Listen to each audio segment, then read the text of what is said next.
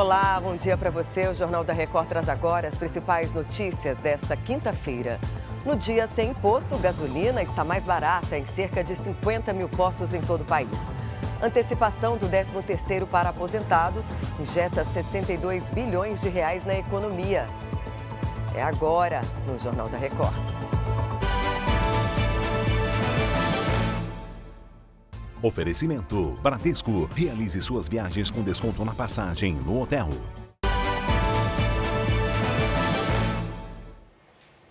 Hoje é o dia livre de impostos em todo o país. Mais de 50 mil postos de combustíveis participam do protesto.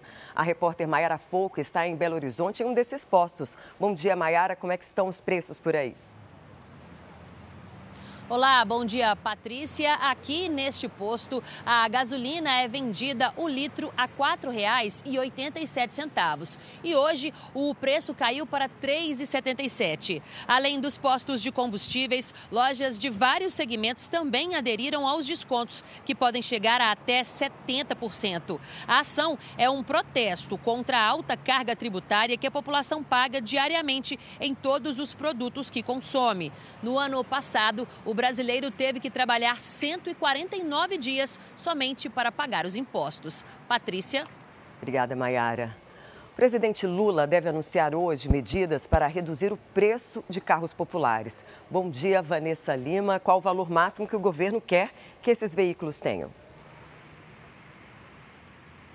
Bom dia, Patrícia. O governo estuda formas de fazer com que o preço do carro popular fique em no máximo 60 mil reais. Para isso, avalia cortar impostos, principalmente o IPI. Só a alíquota desse tributo varia entre 7% e 25%.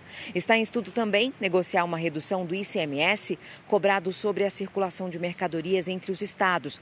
Hoje, o valor mínimo de um carro considerado popular é de 68 mil reais. Patrícia. Obrigada, Vanessa. O INSS começa a pagar hoje a primeira parcela do 13º salário a mais de 30 milhões de brasileiros. Paola Viana, como é que será esse pagamento? Bom dia. Oi, Patrícia, bom dia a você e a todos que nos acompanham. A antecipação será feita para aposentados e pensionistas que recebem até um salário mínimo, ou seja, R$ 1.320. Quem ganha acima desse valor vai receber na primeira semana de junho. A medida vai injetar na economia mais de 62 bilhões de reais. E o maior repasse será feito para o estado de São Paulo, que deve receber até 17 bilhões de reais. Patrícia. Obrigada, Paola.